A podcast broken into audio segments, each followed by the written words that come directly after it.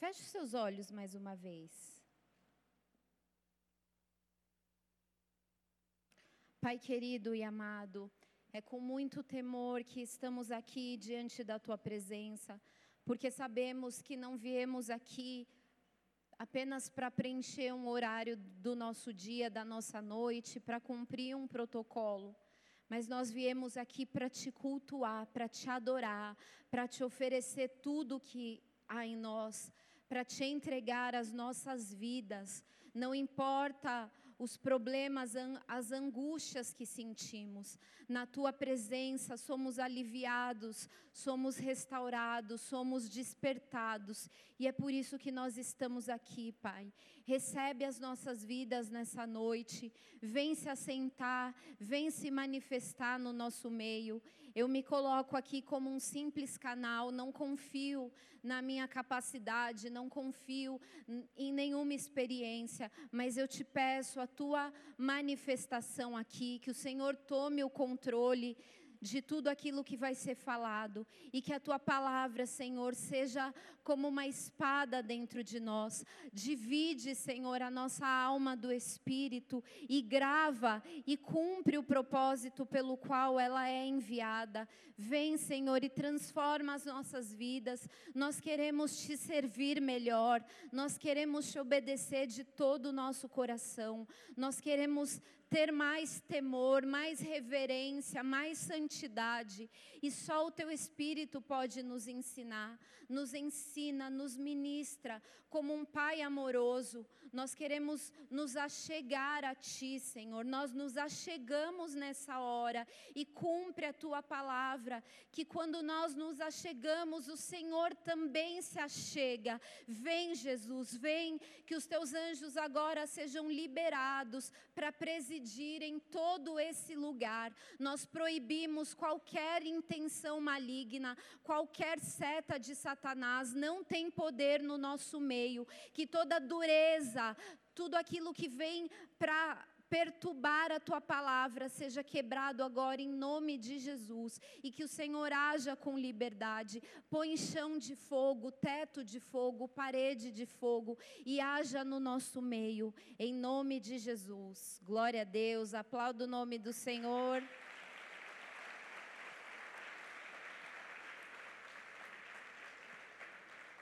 Glória a Deus.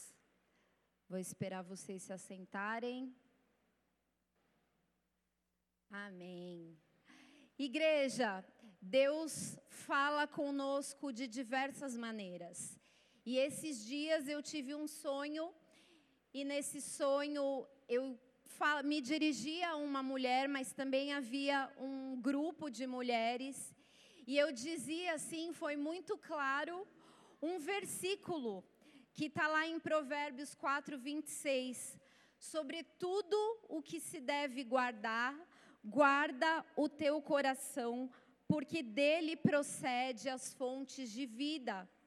Eu dei um pequeno spoiler para as mulheres da partilha, mas vai ser um pouco mais longe. É, eu gosto muito de uma tradução que fala assim: acima de tudo o que se deve guardar, guarda o teu coração, pois dele procedem todas as fontes de vida. E quando a gente ouve esse versículo, ele é muito claro, ele é muito direto, muito objetivo. Dá para você ler, fechar a Bíblia e refletir, meditar, que você já vai ter uma grande lição sobre tudo o que você deve aprender. Guarda o teu coração porque dele procedem as fontes de vida. Amém. Pode ir para casa, tá todo mundo abençoado. É muito direto essa palavra que Deus nos dá, esse ensinamento. Só que sabe qual é o curioso? Que possivelmente o homem que escreveu esse versículo, esse provérbios, ele não viveu essa palavra. Não se sabe ao certo se todos os provérbios foram escritos por ele, mas sabe-se que grande parte sim, porque lá em Reis, a Bíblia fala que esse homem escreveu 3 mil provérbios. Para quem não sabe, eu estou falando de Salomão. Não é um nome tão comum. Tem algum Salomão aqui? Tem o Salomão do reggae aí. É um cantor muito, muito legal. Ele iniciou a banda do Pingo d'Água. Lembra aqueles meninos que vieram uns três cultos atrás?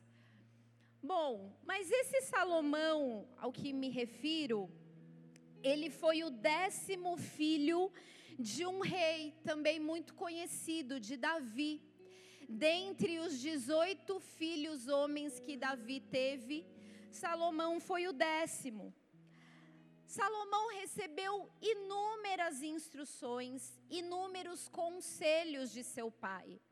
Salomão não foi só alguém que ali naquele meio ficou isolado, mas ele era um filho muito próximo de Davi. Davi fez questão de treinar com muito afinco a vida de Salomão. E Salomão realmente se rendeu a Deus. Ele não foi só um rei, mas ele também foi um adorador.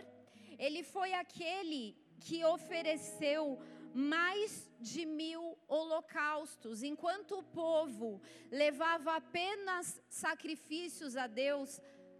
Salomão não só levava esses sacrifícios, como oferecia holocaustos e um número maior que mil.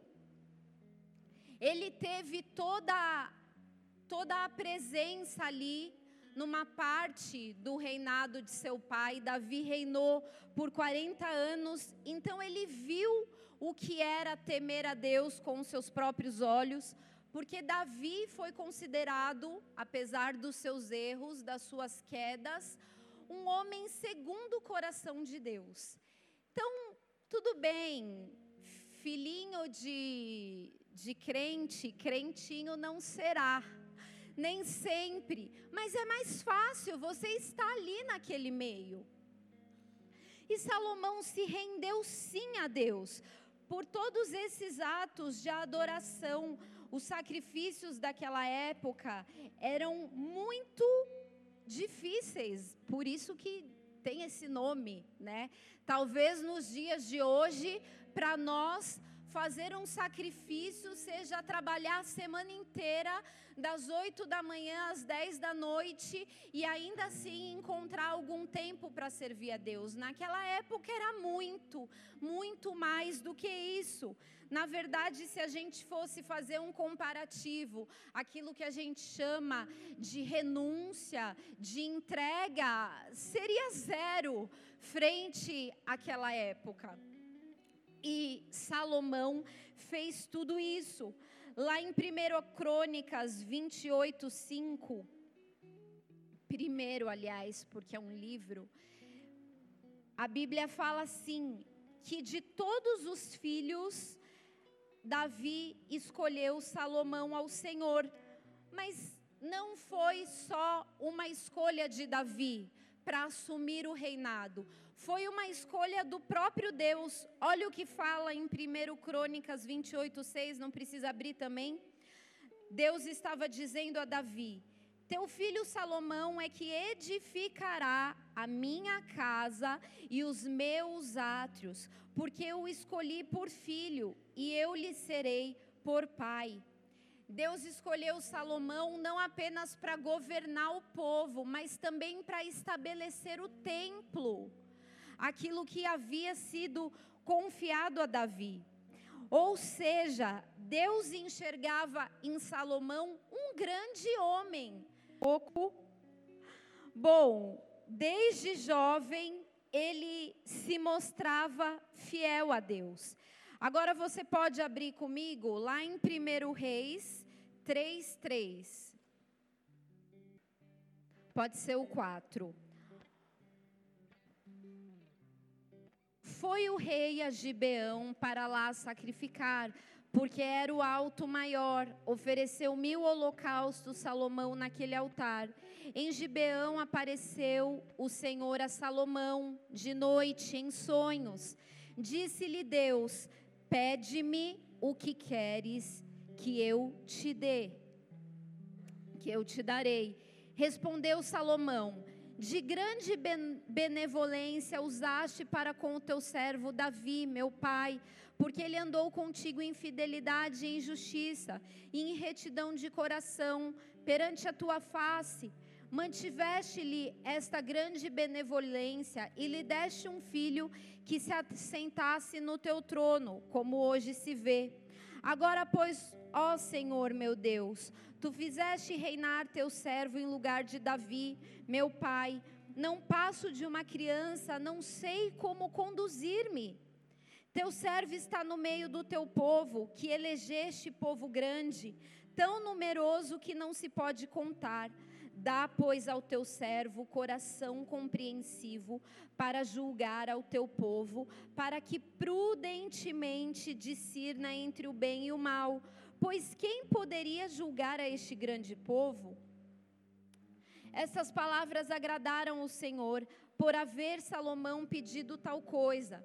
Disse-lhe Deus: Já pediste esta coisa e não, já que pediste, perdão, esta coisa e não pediste longevidade, nem riquezas, nem a morte dos teus inimigos, mas pediste entendimento para discernires o que é justo, eis que faço segundo as tuas palavras. Dou-te coração sábio e inteligente, de maneira que antes de ti não houve igual, nem depois de ti o haverá também até o que não pediste, eu te dou, tanto riquezas como glória, que não haja teu igual entre os reis por todos os teus dias. Se andares nos meus caminhos e guardares os meus estatutos e os meus mandamentos, como andou Davi teu pai, prolongarei os teus dias. Despertou Salomão, e eis que era um sonho veio a Jerusalém, pôs-se perante a arca da aliança do Senhor, ofereceu holocaustos, apresentou ofertas pacíficas e deu um banquete aos seus oficiais. Até aí. Salomão, depois de apresentar a Deus esses mil holocaustos, no momento em que está dormindo, Deus o visita e fala: Filho, eu tenho me agradado de você. Pede a mim o que você quiser e eu vou te dar. Salomão diz a Deus: Eu não passo de uma criança, eu não sou tão preparado assim para julgar esse povo, para discernir entre o bem e o mal, para ter a resposta certa.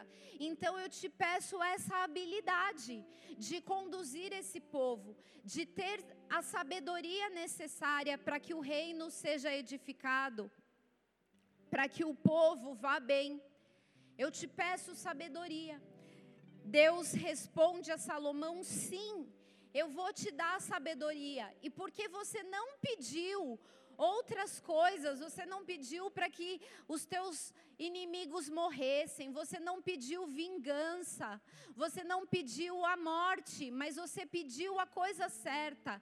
Eu vou te dar vida longa e ainda vou te dar riquezas, mais do que todos os outros nos teus dias, e sabedoria a qual será incomparável. Foi isso que Deus deu a Salomão. Salomão foi um homem, igreja, em sua época, extremamente conhecido, extremamente próspero, abundante em suas coisas. Lá em 1 Reis 3,12, não precisa abrir, mas fala que ele recebia impostos de todos os reinados na sua vizinhança, de todos os povos, por causa desse poder, dessa graça, dessa diferença que havia na vida de Salomão. Há um momento muito interessante em que uma rainha se desloca de um lugar muito longe, cerca de 3 mil quilômetros, para encontrar Salomão, porque a sua fama chegou às regiões mais distantes. 3 mil quilômetros, imagine, sem internet, sem televisão, sem meios de comunicação, como é que essa mulher soube de Salomão? Tamanha era a sua sabedoria. Essa mulher faz esse longo percurso, cerca de mais de 30 dias, para chegar a Salomão, só para ouvir dos seus conselhos sábios. Salomão recebe toda essa prosperidade, toda essa abundância. E aí, lá no capítulo 6, vamos ler juntos. 1 Reis 6. Versículo 9. Diz assim: Aliás, no 2: A casa que o rei Salomão edificou ao Senhor era de 60 côvados de comprimento, 20 de largura e 30 de altura. O pórtico diante do templo da casa media 20 côvados no sentido da largura do lugar santo, contra 10 de fundo. Vai para o versículo 9. Assim edificou a casa e a arrematou, cobrindo com um tabuado de cedro. Os andares que edificou contra a casa, todos eram de cinco côvados de altura, e os ligou com a casa com madeira de cedro.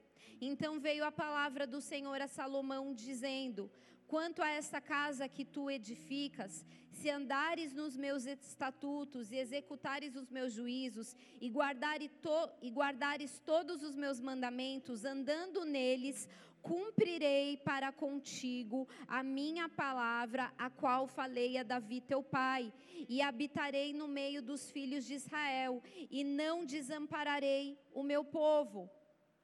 Agora, lá no capítulo 9, versículo 1.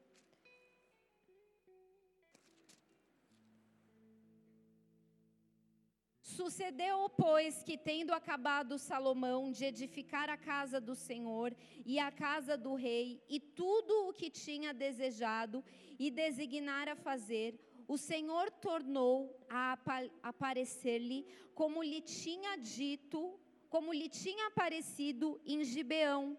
E o Senhor lhe disse: Ouvi a tua, a tua oração e a tua súplica que fizeste perante mim santifiquei a casa que edificaste, a fim de pôr ali o meu nome para sempre. Os meus olhos e o meu coração estarão ali todos os dias. Se andares perante mim, comando tudo que eu te mandei, e guardares o coração e com sinceridade, para fazeres segundo tudo que eu te mandei, e guardares os, os meus estatutos e os meus juízos, então confirmarei o trono do teu reino sobre Israel para sempre como falei acerca de Davi teu pai, dizendo: Não te fará sucessor, não te faltará sucessor sobre o trono de Israel. Até aí. Salomão cumpre aquilo que era um sonho de muitos anos. Ele edifica, ele constrói o templo, ele termina a obra. E Deus, mais uma vez, o visita. Lá, quando nós começamos a ler, ele apareceu em sonho em Gibeão, e aqui ele se revela mais uma vez a Salomão. Quando Deus se achegava a Salomão, ele colocava algumas condições. Ó, se você permanecer, isso vai acontecer. Se você se mantiver, eu vou cumprir a minha palavra.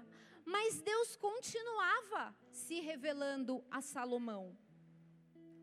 Mas sabe o que é engraçado, igreja? Que embora Salomão tivesse tido essas duas experiências tão pessoais, tão próximas a Deus, lá perto da sua velhice, Salomão se corrompe. Vamos lá para o capítulo 11. capítulo 11, versículo 1. Ora, além da filha de Faraó, amou Salomão muitas mulheres estrangeiras, moabitas, amonitas, edomitas, sidônias e etéias, mulheres das nações de que havia o Senhor dito aos filhos de Israel: Não caseis com elas, nem casem elas convosco, pois, perve, pois um coração para ser, seguirdes os seus deuses. A estas se apegou Salomão pelo amor. Versículo 6. 4, aliás. Sendo já velho, suas mulheres lhe perverteram o coração para seguir outros deuses, e o seu coração não era de todo fiel para com o Senhor seu Deus, como fora o de Davi seu pai. Salomão seguiu a Astarote, deusa dos Sidônios, e a Milcom, abominação dos Amonitas. Assim fez Salomão o que era mal perante o Senhor e não perseverou em seguir ao Senhor como Davi seu pai.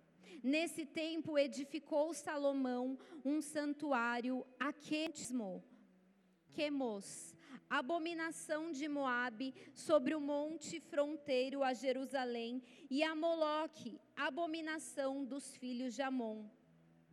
Assim fez para com todas as suas mulheres estrangeiras, as quais queimavam incenso e sacrifícios aos seus deuses. Meu Deus. E agora começa a nossa palavra dessa noite. Eu quero te perguntar: será que a prosperidade, será que o favor, a graça, a bênção, a riqueza, a tamanha sabedoria que Deus dá a homens é capaz de corromper o seu coração? Será que se você, homem e mulher do século 21, fosse visitado por Deus e ele te falasse, filho, pede-me o que você quiser que eu vou te dar. Primeiro, qual seria a sua petição? Salomão pediu a coisa certa, mas ele não fez a coisa certa com aquilo que Deus deu.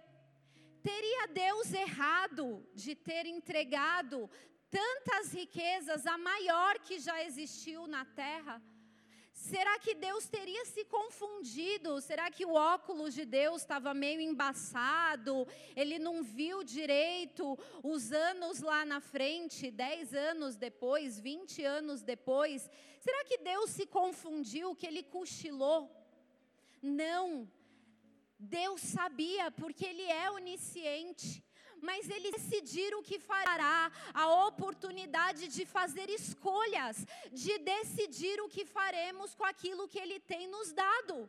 É por isso que esse Salomão, inspirado por Deus, disse: sobretudo que se deve guardar, guarda o teu coração, porque dele procedem as fontes da vida. Porque quem não é capaz de guardar o seu coração vai morrer. Aqui no capítulo 11 é o que aconteceu com Salomão. Salomão morreu na sua comunhão, na sua intimidade, nas experiências que ele tinha de ver a Deus, de se encontrar com Deus. Ele perdeu toda a sua comunhão. Por um momento ele deixou que o seu coração se iludisse, porque naquela época os homens podiam ter outras mulheres, porém Deus já havia alertado desde os tempos de Davi: não se case com mulheres estrangeiras, porque essas mulheres vão te derrubar. Não tem a ver apenas com elas, mas o que se move através dela, mas os deuses que elas servem. Salomão, como uma criança, como alguém inocente, como alguém imaturo, cai nessa cilada. Exatamente aquilo que ele foi preparado pelo seu pai a não fazer, lá em Provérbios 5, 5 não não caia na, nas, nos enganos da mulher estranha. Os lábios da mulher estranha destilam favo de mel, mas o final é mais amargo que absinto. Mas o seu final são caminhos de morte, e é justamente ali que Salomão perde a presença. É ali que Salomão perde o seu reinado e destrói uma história uma geração que seria mudada. Lembra que que Deus havia dito, olha, se você permanecer, não fará, não te faltará sucessor no trono. Ou seja, havia uma linhagem para ser propagada entre as gerações. Porém, Salomão quebra ali com o seu pecado.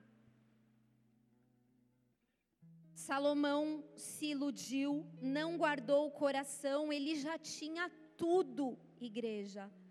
Tudo que um ser humano pode desejar e ainda até o que jamais pensou em ter, Salomão teve. Ele tinha honras, ele tinha prosperidade, ele tinha presença de Deus, ele tinha facilidade em se comunicar. Sabia que muitas pessoas são muito tementes a Deus, muito puras, muito fiéis, muito obedientes, mas não têm o dom de se comunicar, se atrapalha, se embanana, perde o raciocínio, é lento, não tem essa habilidade. Salomão tinha tudo isso e muito mais, mas não permaneceu teve a experiência do pai, da mãe que erraram. O primeiro filho de Batseba e Davi foi aquele filho que eles perderam por causa do pecado. Logo após veio Salomão. Olha quanta experiência ele teve para não errar, para não pecar, para não repetir, para quebrar o ciclo de pecado. Mas o que será que fez esse grande homem, um gigante, se tornar um verme? Um homem dotado de deuses, se curvar, erguer templos a outros deuses, como assim, Salomão? Que força foi essa capaz de derrubar esse homem? Um dos deuses que aqui a Bíblia cita é Astarote. Fala para quem está do seu lado, Astarote. Sabe o que é curioso? Hoje eu estou com essa expressão. É que esse principado continua agindo nos dias de hoje. Astarote era a deusa dos fenícios, também conhecida como Astarte, Acera, Astorete ou Star, em alguns momentos da Bíblia citado como bosques. Deusa de povos da região de Canaã e alguns outros povos distantes, conhecida como a deusa do sexo, da promiscuidade, da lascívia. O seu alimento, aquilo que a, a torna possuída em um ser humano é justamente a prostituição, os abusos sexuais, as pedofilias, estupros, incestos, pornografia. Nós estamos falando de um principado que seduziu esse homem cerca de cinco mil anos atrás, mas que nos dias de hoje nunca esteve tão presente. Você já viu o que a mídia anda dizendo acerca da pedofilia?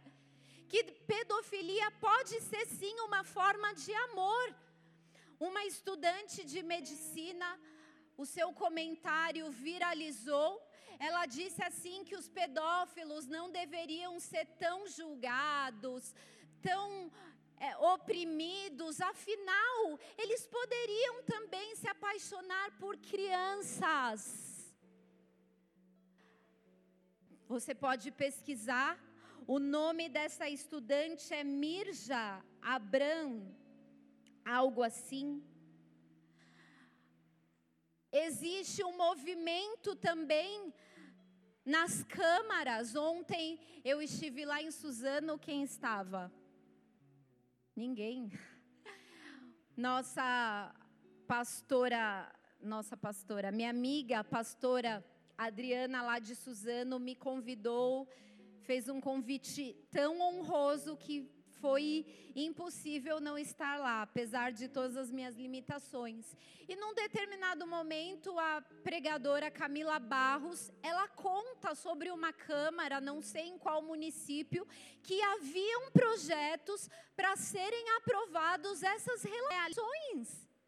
Você entende que não é um conto, não é a linha bolsonarista, não é a direita querendo acabar com a esquerda, não é estratégia política para ganhar votos, são fatos reais. Olha o mundo que nós estamos vivendo. Só que não é um desejo humano apenas. Isso quem está por trás disso é justamente esse principado, Astarote, Estar, Astarte, ou seja, um demônio que continua agindo no ano de 2019. Aquele mesmo que derrubou Davi, que fez ele se envolver com mais de mil mulheres, continua destruindo a igreja, a sociedade, mas tudo começa aqui dentro. Quantos pastores, quantos pregadores não são alvos dessa desse mesmo principado, dessa mesma paixão, dessa ilusão, desse deslumbre por prazer imediato? A igreja continua escravizada, amante de Astarote. Astarote também age trazendo para si, vocacionando para si, escravos da sua ação. Existe um estudo que diz que 70% das crianças com até 7 anos já tiveram alguma, alguma experiência com a pornografia não é uma coisa distante da nossa realidade. Talvez você se identifique, talvez o seu filho seja alvo disso. Talvez seu filho já tenha sido alvo desses abusos, dessa pedofilia. O que, o que está por trás disso não é só a corrupção humana, mas é um alimento. Astarote está sendo coroada, Astarote está ganhando cada vez mais força. Astarote está derrubando homens e mulheres de Deus dentro e fora da igreja. Astarote está sim iludindo pessoas. Você já viu quantas pessoas são escravas do sexo? O sexo é uma bênção, um presente de Deus para o casamento. Eu me lembro de uma de um casal lá em Brasília. Aquilo me chocou absurdamente, porque esse casal esperou o tempo certo do casamento para se relacionar. Só que só ficou um detalhe. Durante toda a vida de solteiro e a vida de esperar aquele grande dia com a esposa, esse homem era sim um escravo da pornografia e da masturbação, porque ninguém vê pornografia e não se masturba. Uma coisa leva a outra. Ninguém se masturba pensando em passarinhos. A sua mente é escravizada, a sua mente é deformada. E aí, a pessoa que é alvo de, desse pecado, dessa escravidão, não consegue olhar para alguém com olhos puros. Essa pessoa está presente nos seus sonhos, nos seus pensamentos, não consegue olhar para uma mulher como uma amiga, como uma mulher qualquer, mas é alvo desse demônio. E então esse homem que se casou, que esperou aquela coisa toda, que falou com o pastor: ó, oh, olha, ore em três meses, porque isso não é uma regra religiosa, isso é um princípio que vai te ajudar a errar menos, a não agir pelos impulsos. A Bíblia também fala: esse mesmo homem, sabe o que ele falou? A loucura é a mulher apaixonada, que a gente pode dizer que é o homem também. A mulher apaixonada recebe um WhatsApp do irmão da igreja e ela já marcou a data, já comprou o seu vestido no AliExpress, já convidou todas as amigas para serem madrinha e os amigos, porque ele mandou um WhatsApp. Porque ele pegou no ombro e, e olhou nos seus olhos profundamente para ela aquilo foi o convite, o pedido de casamento, e ela já escolheu a data porque Deus revelou. E é assim que pessoas continuam fazendo, não era só lá em Brasília. Enfim, esse casal passaram-se oito meses e não haviam tido ainda relação sexual. Por quê? Porque esse homem foi tão escravizado pela pornografia, pela masturbação, não pediu ajuda, achou que estava tudo bem, que ele não conseguia. O organismo dele não, não suportava aquele momento com a sua esposa. Você quer ser vítima? Você quer viver isso quando você se casar? Pare de alimentar Astarote você não foi feito para ser escravo de demônios, para coroar Astarote. Você foi feito para exaltar o nome do Senhor. Você foi feito para ser a habitação do Espírito Santo e não o produto desses demônios. O culto a Astarote glorifica a promiscuidade Lá em 1 Coríntios 6,18 diz assim: fujam da imoralidade sexual, todos os outros pecados que alguém comete fora do corpo, os comete, mas quem peca para o corpo? Será que era esse resultado que esse, que esse homem viveu? Não fugiu da imoralidade, não fugiu da escravidão, a busca pelo seu próprio prazer, o que, que aconteceu? O seu corpo foi destruído. Quantas pessoas não se casam, mas em algum momento ainda vive essa batalha, por quê? Porque durante anos viveu uma vida de promiscuidade, leva tempo para ser limpo, para ter uma mente transformada, para os seus pensamentos se renovarem. Até porque isso tem o seu lado bom, porque aí o teu temor vai ser maior. Eu não vou brincar com o pecado, eu não vou pensar em olhar uma revista, seja lá o que for, eu não vou pensar em falar sobre esse assunto, porque eu sei o que isso faz na mente. Sabe aquelas pessoas que chegam na igreja e estão olhando para o para o pastor, estão olhando para o altar, estão louvando, mas pensam em sexo. Parece algo distante, mas isso é uma realidade. Lá em Provérbios 6, 25, pode colocar aqui no telão, por favor?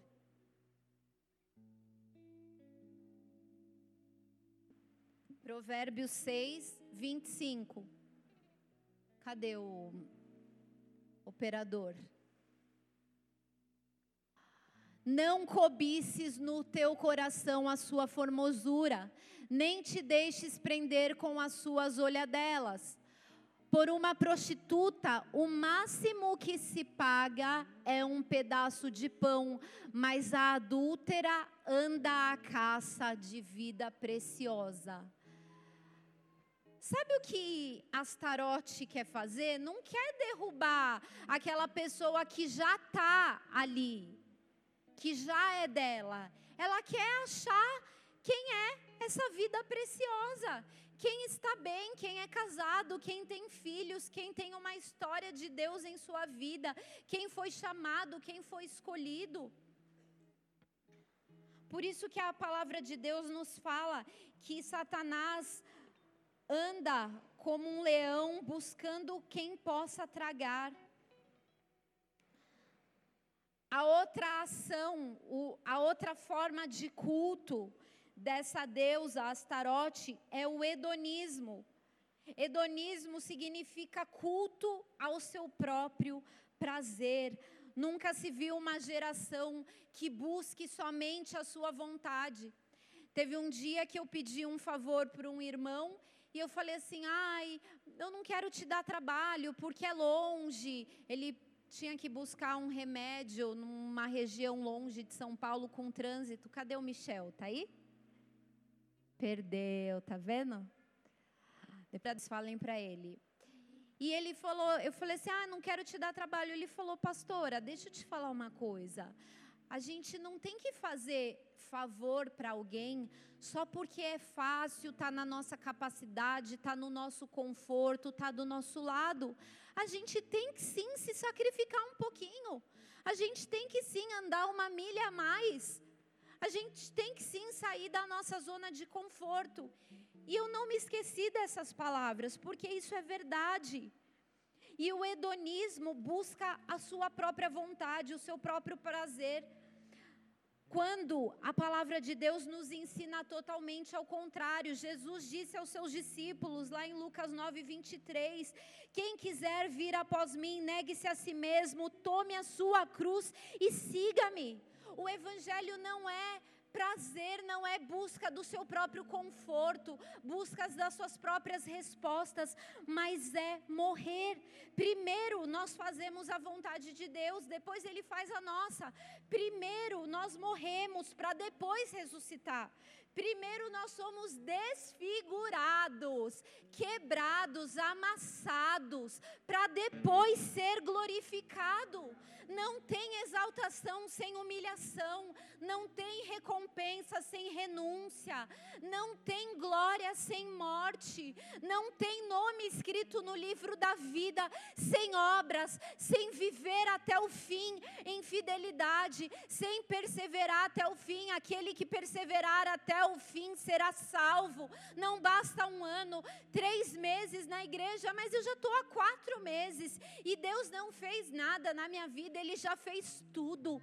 Ele morreu na cruz para te dar a salvação, Ele enviou Jesus Cristo, Ele quer te dar uma coroa de glória. Mas antes, você vai experimentar dos sofrimentos dele. Mas antes você vai experimentar uma coroa de espinhos. Se você quer ter esse título glorioso de um discípulo de Deus, você vai ter que morrer. Você vai ter que ser humilhado. Você vai ter que abrir mão de tudo. Há promessas grande parte delas que passam pelo teste do tempo. Não é só a sua ação, não é só você obedecer, não é só você corresponder, mas é você aceitar, a esperar o tempo da colheita. Existe uma semente que você planta hoje e amanhã já nasceu uma linda orquídea. Eu estou esperando há dois anos a minha orquídea nascer nós vamos viver, igreja, um tempo de muita prosperidade, de muitas bênçãos. Daqui a pouco você vai ver eu e o pastor Rodrigo numa condição muito diferente. Mas será que tudo foi fácil? Será que tudo veio ao acaso? Não. Nós, só como pastores, temos 13 anos, esse ano está fazendo, e servindo a Deus e morrendo e abrindo mão da nossa própria vontade e abrindo mão de estar com a nossa família. Sabe o que Jesus disse? Quem não deixar pai e mãe não é digno de ser meu discípulo. Mas sabe o que ele disse depois? Qualquer que tenha deixado todas essas coisas, há de receber ainda nessa vida cem vezes mais. Mas existe primeiro a morte. Embora nós não devamos buscar esse prazer a todo custo, a palavra de Deus nos diz que Ele quer conceder esses prazeres. Agrada-te do Senhor e Ele satisfará os desejos do teu coração. Mas o que vem antes é para você obedecê-lo, agradar a Ele, servir a Ele de toda pureza, de toda inteireza de coração. Buscar em primeiro lugar o reino do céu e a sua justiça. Então todas essas coisas vos serão acrescentadas. A nossa cultura, ela é muito condicionada. Ah, tá, mas o que eu vou receber com isso? Ah, eu quero, eu quero me dispor a um ministério. Mas e aí? Quem vai me ver? Como é que vai ser? Há uma frase de Russell, Russell Shedd que ele diz assim: quem é sábio sacrifica-se por valores eternos. O tolo, pelo prazer de alguns momentos passageiros, perde tudo que vale a pena possuir. Sabe qual é a recompensa de quem busca prazeres imediatos? É você perder todo o resto. Aquilo que não é passageiro, aquilo que não muda, aquilo que é eterno. Você pode até ter a sua recompensa, mas ela é terrena, ela é mutável, ela é corruptível. O outro culto a, Astarote, dentro ali daquele templo, qual era a mensagem propagada? Era o ego. Nós estamos perdendo debaixo dessa influência, mas também pela nossa natureza corruptível nós per estamos perdendo a motivação genuína. Por que você faz o que você faz? Por que você serve? Por que você posta nas suas redes sociais? Por que você quer chegar aonde você quer chegar? Porque você é bonzinho com as pessoas, você quer a aprovação delas, você deveria dizer a verdade, oferecer. Por que você dá um conselho quando você deveria dizer a verdade? A palavra de Deus é verdade. Tem um, esse mesmo homem, possivelmente ele disse assim: compra a verdade e não a venda. Não diga coisas para agradar pessoas. Não dê conselhos só para manter pessoas ao seu lado, no seu ciclo de amizade, postando as coisas, te aprovando, te afirmando, te elogiando. Porque você é ogrinho com as pessoas. Ah, avalie as suas emoções o que você faz esperando o quê? Quando o pastor pede para vir nas reuniões, você vem só porque tem que vir, porque sabe que pode ficar de banco, ou você quer se colocar como um aprendiz, um servo.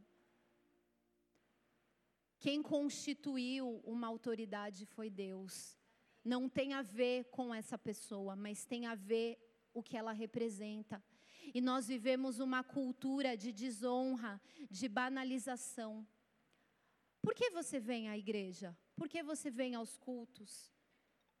Por que você levanta suas mãos? É bom levantar as nossas mãos, é como se eu estivesse falando eu sou teu, tudo é teu, a minha vida é tua, eu não quero mais a minha, eu me arrependo dos meus pecados, eu não quero só mais um, ser mais o mesmo, por isso eu me entrego. Mas será que nós queremos ser vistos, aplaudidos, elogiados, admirados? Quando nós obedecemos a Deus, quando nós entregamos aquilo que Ele nos pede, nós estamos esperando algo em troca. Deus não tem problema em dar, porque Ele é o dono de tudo. Mas onde está o seu tesouro, ali estará o seu coração.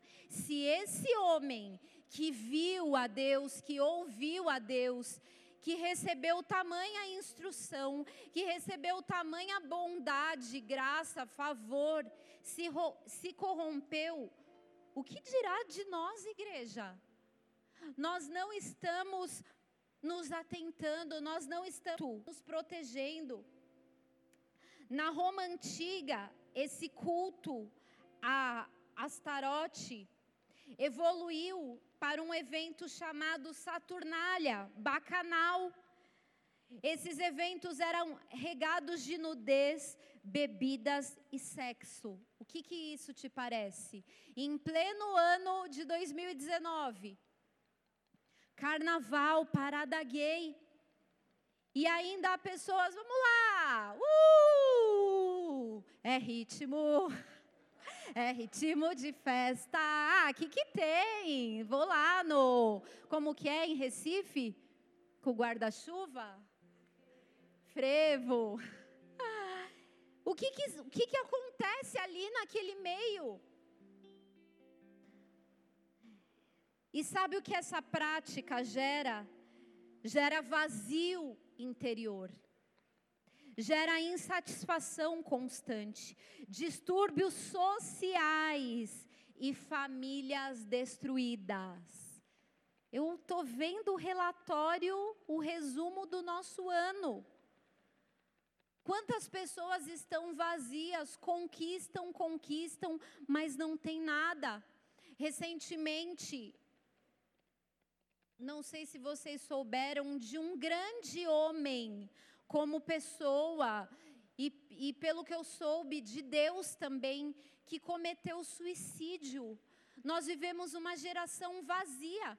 Antes, quando a gente ouvia falar em suicídio, era lá na Coreia do Norte, que aconteceu lá nos anos 900, porque não havia sol e as pessoas ficavam doentes, faltava vitamina D. Agora está do nosso lado.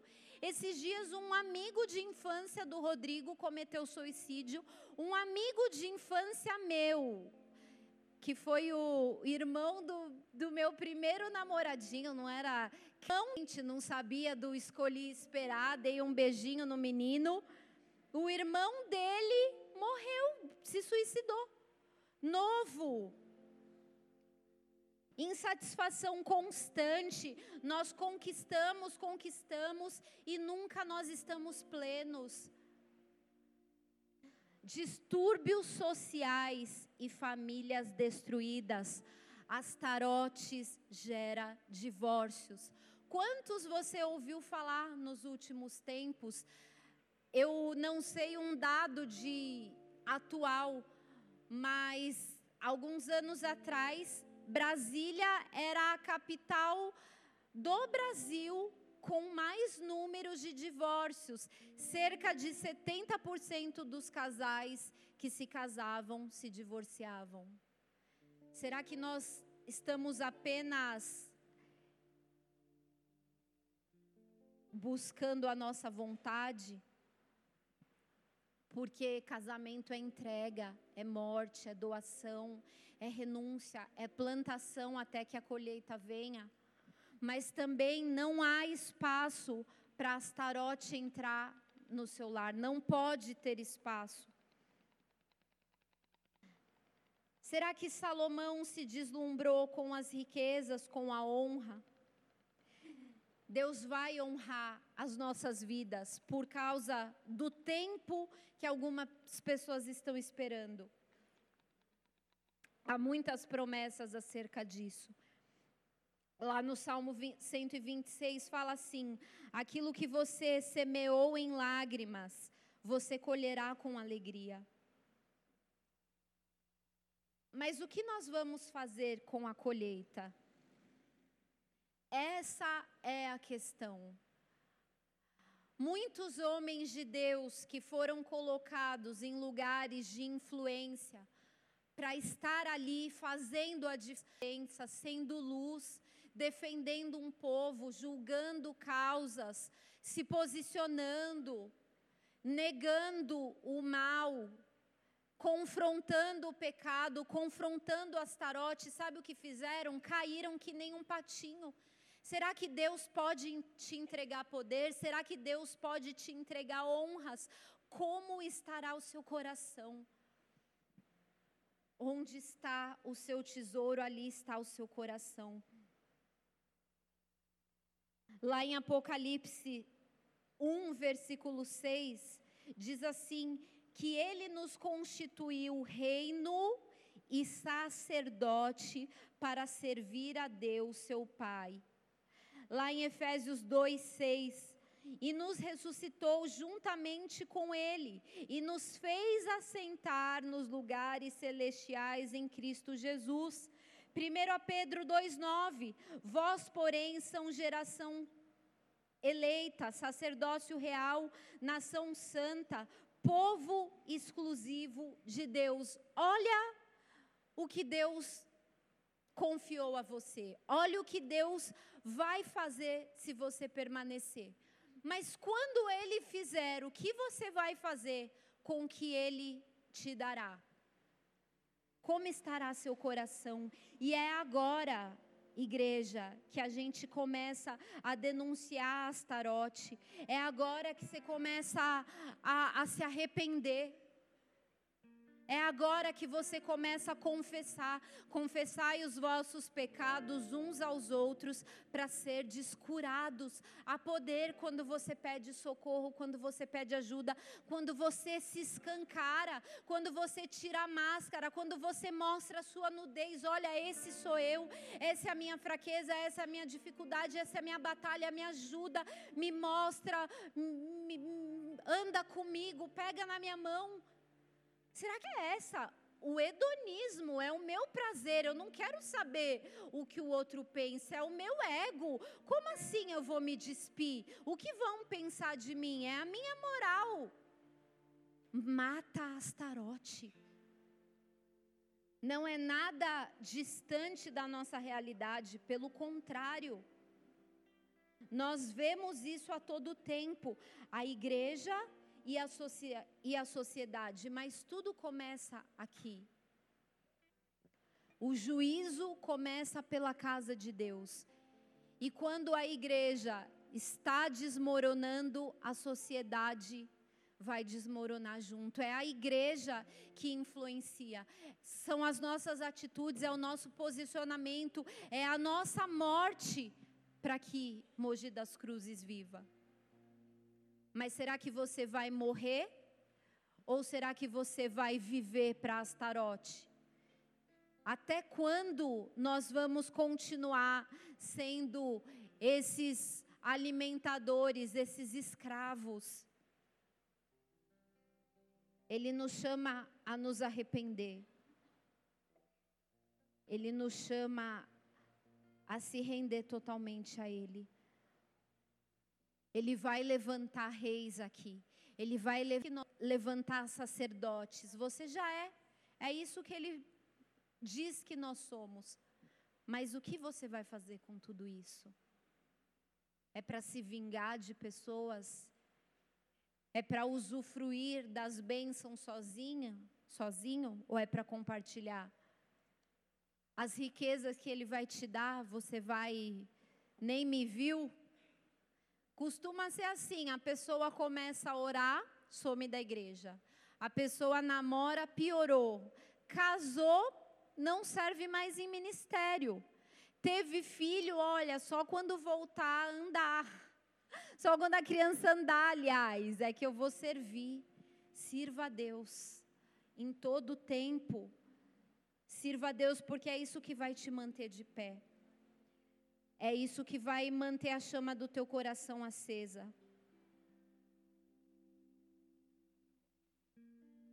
O rei Davi, em um dos seus salmos, ele disse: sacrifícios para Deus são um coração quebrantado e um espírito contrito.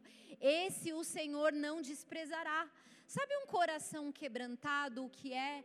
É alguém rendido, é alguém obediente. Sabe o, o que é um espírito contrito? É alguém ensinável, é alguém tratável, é um aluno, é alguém que se dispõe a aprender de Deus, é alguém que não despreza a palavra, é alguém, é alguém que não despreza os ensinamentos. É assim que a gente vai sobreviver, igreja. É rendido ao Senhor. Não é sendo o seu próprio Deus, não é sendo a, a, o fantoche de Astarote. Há tempo ainda de se arrepender, mas faça isso com urgência. Se arrependa hoje, confesse, pare de se esconder, pare de se mascarar. E você que serve a Deus, você que entregou a sua vida, olha, Pai, conta com a minha vida, você que colocou a mão no arado, as coisas são mais sérias para você. Quantas pessoas no altar, quantas pessoas em ministérios, mas que estão servindo a Astarote, saem da igreja para encontrar com o outro. Um tempo atrás eu ouvi uma história de um rapaz, houve um culto aqui, ah, vamos ali no Habibs comer uma esfirra. Depois do Habibs, a menina virgem, ele leva a menina para um motel, a menina perde a virgindade. E sabe qual a primeira coisa que ele fala no outro dia? Não conta para o pastor. Olha as tarote agindo, olha a intimidação. É isso que vão fazer com você. Se você for a tolinha, a bobinha, e se você for o endemoniado, e se você for o hedonista, buscando o seu próprio prazer sem pensar nos sentimentos das outras pessoas, e se você for o hedonista, mandando recadinho toda hora, sem ter o real interesse por aquela pessoa, e se você for o hedonista, ah, eu só vou na escala do louvor, sempre o louvor, né? Ah, eu só vou quando é o pastor que prega. Vai, hedonista, vai nessa. Vai cultivando isso dentro de você. Ah, eu só vou para a sede agora. Tem um papo assim, sabia? Vai nessa, vai buscando o seu próprio ego, o seu próprio prazer. A tua carne não foi feita para ser satisfeita. A tua carne foi feita para morrer. Já estou crucificado, não sou mais eu quem vivo, é Cristo que vive em mim. Pai, o que você quer? Deus, o que você quer? É essa igreja difícil, mas é melhor estar aqui. Era melhor para o povo estar dentro da arca com um monte de animal, gritando, fedendo, do que estar no dilúvio e morrer. Onde você quer estar? Para de ser a presa de Satanás. Para de cultivar os ovos da serpente e ainda destilar esse veneno. Cuidado com as conversas maliciosas. Cuidado com os elogios. Cuidado com a mão no ombro. Você pode estar alimentando algo em alguém Cuidado com a promiscuidade, o que, que você vê, o que, que você pensa, corta agora. Você quer que a tua vida, a tua mente seja destruída, bloqueada por esses demônios. Curve a tua cabeça, feche os seus olhos. Sobretudo que se deve guardar, guarda teu coração, pois dele procedem as fontes da vida. Deus vai fazer, mas e o teu coração? É hoje que você começa a tratar, é hoje que você começa a morrer.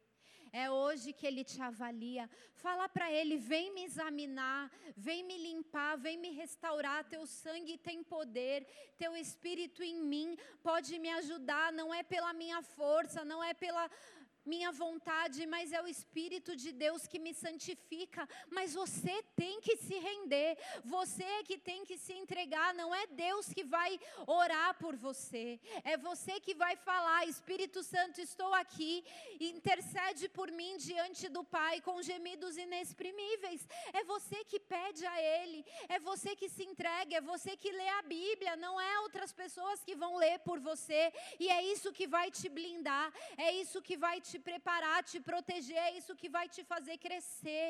Pare de banalizar e ser um menininho, uma menininha imatura. Todos nós fomos chamados a ser esse sacerdote, a influenciar lugares, a estar na sociedade assumindo o nosso papel, sendo luz. Mas quando você estiver lá, você vai ser luz ou as trevas? Você vai ser bênção ou maldição? E aqui e agora você é preparado. O temor do Senhor é o princípio de toda sabedoria. Tema o nome dEle, tema o nome do Senhor, trema diante da presença dEle. Obedeça ao Senhor de todo o teu coração e não a sua própria vontade, e não cultue a você mesmo, ao seu próprio prazer. Ah, mas eu estou cansado, ah, mas eu estou doente, ah, mas eu estou isso, mas eu estou aquilo. É tempo de morrer. É tempo de morrer. Faz esse principado ser destronado. Faz esse principado ser desmascarado. Levanta do teu lugar como uma guerreira, como um guerreiro e comece a destronar Astarote. Você não ouviu? Fica de pé no teu lugar. Você é um guerreiro, você é uma guerreira. Deus te constituiu como um sacerdote nessa terra. Mas não para entronizar Astarote, não para entronizar Moloque, mas para entronizar o Rei dos Reis mas para glorificar o Senhor dos Senhores. Feche os seus olhos. Aleluia.